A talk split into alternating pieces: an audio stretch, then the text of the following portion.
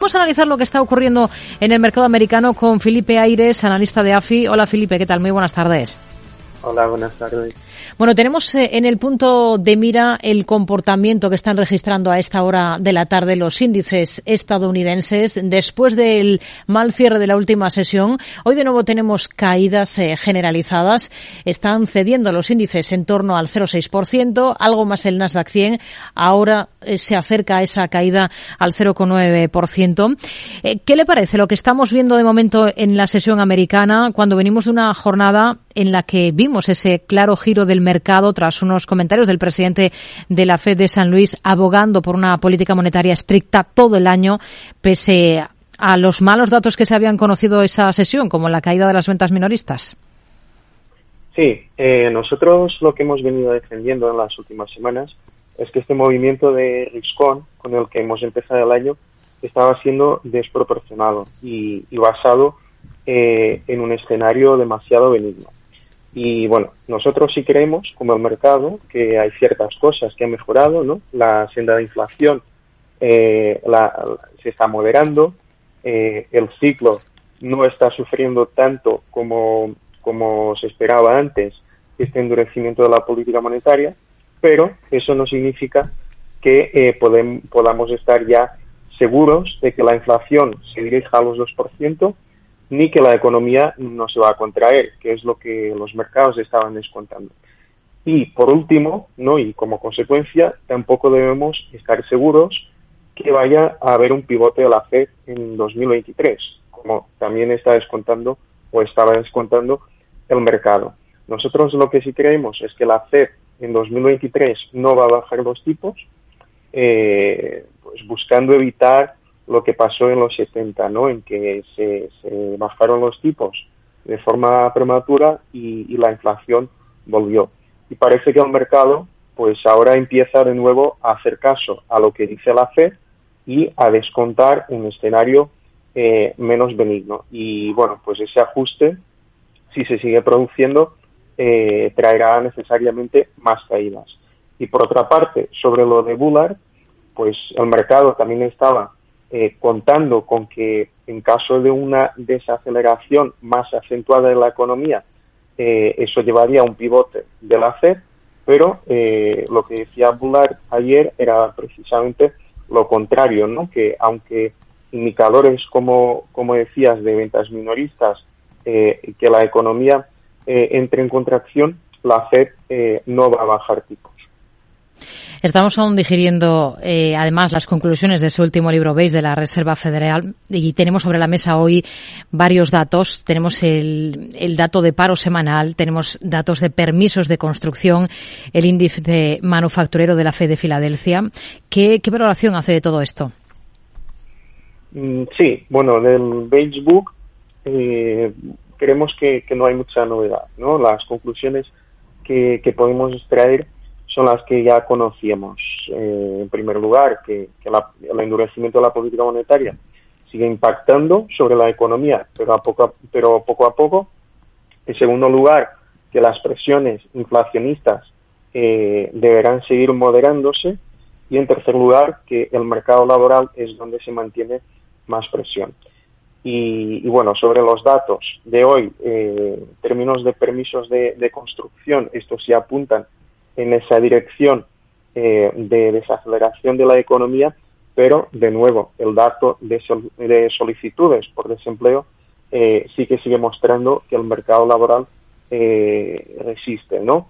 Del conjunto de todos estos datos, pues aplica la misma lógica em, que, que, hemos comentado antes, ¿no? El mercado estaba contando con que con desaceleración de la actividad vendría el pivote de la Fed.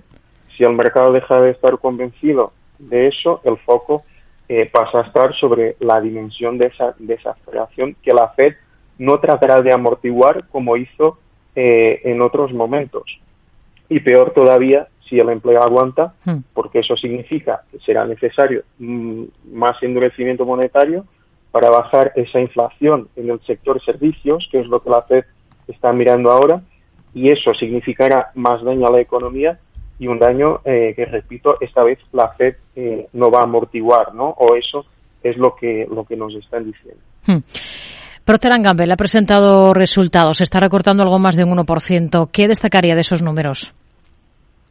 Sí, en el caso de Procter Gamble hoy hemos tenido buenas y malas noticias.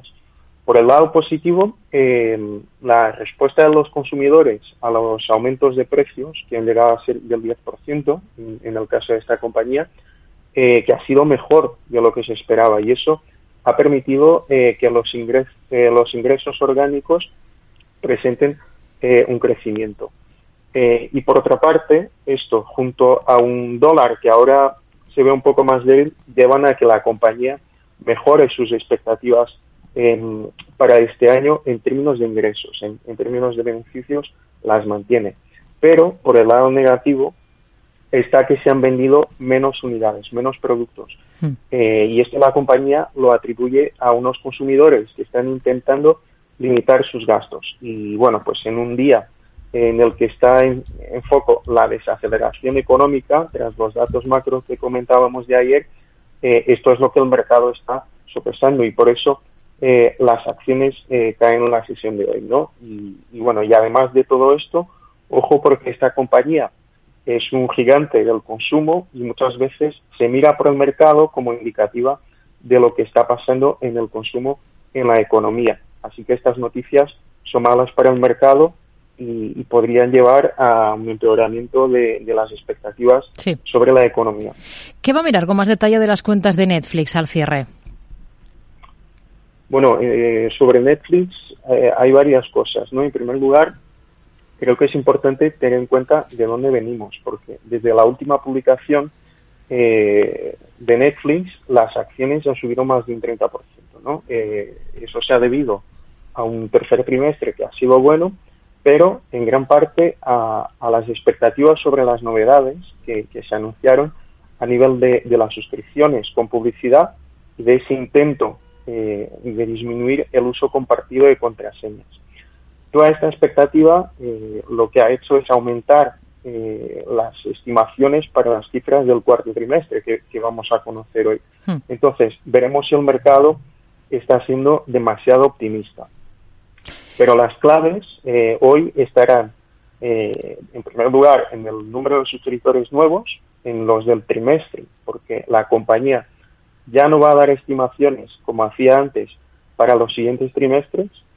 También va a estar el foco de la atención en el impacto del dólar, de un dólar fuerte, porque la propia compañía advirtió que esto iba, iba a pasar factura a sus beneficios, así que estaremos atentos para entender eh, hasta dónde llega ese impacto pero lo más importante estará, como decía, en las actualizaciones que dé la compañía sobre el progreso en ese programa de publicidad y, en ese impulso que, que, se va a intentar eh, a intentar reducir el uso compartido hmm. de contraseñas. Estaremos muy... estas novedades eh, han sido lo que lo que ha motivado las subidas, así que estaremos muy pendientes a ver si eh, siguen impulsando las expectativas o si las defraudan. Estamos atentos a esos resultados. al cierre, Felipe Aires, analista de AFI. Gracias. Muy buenas tardes. Gracias.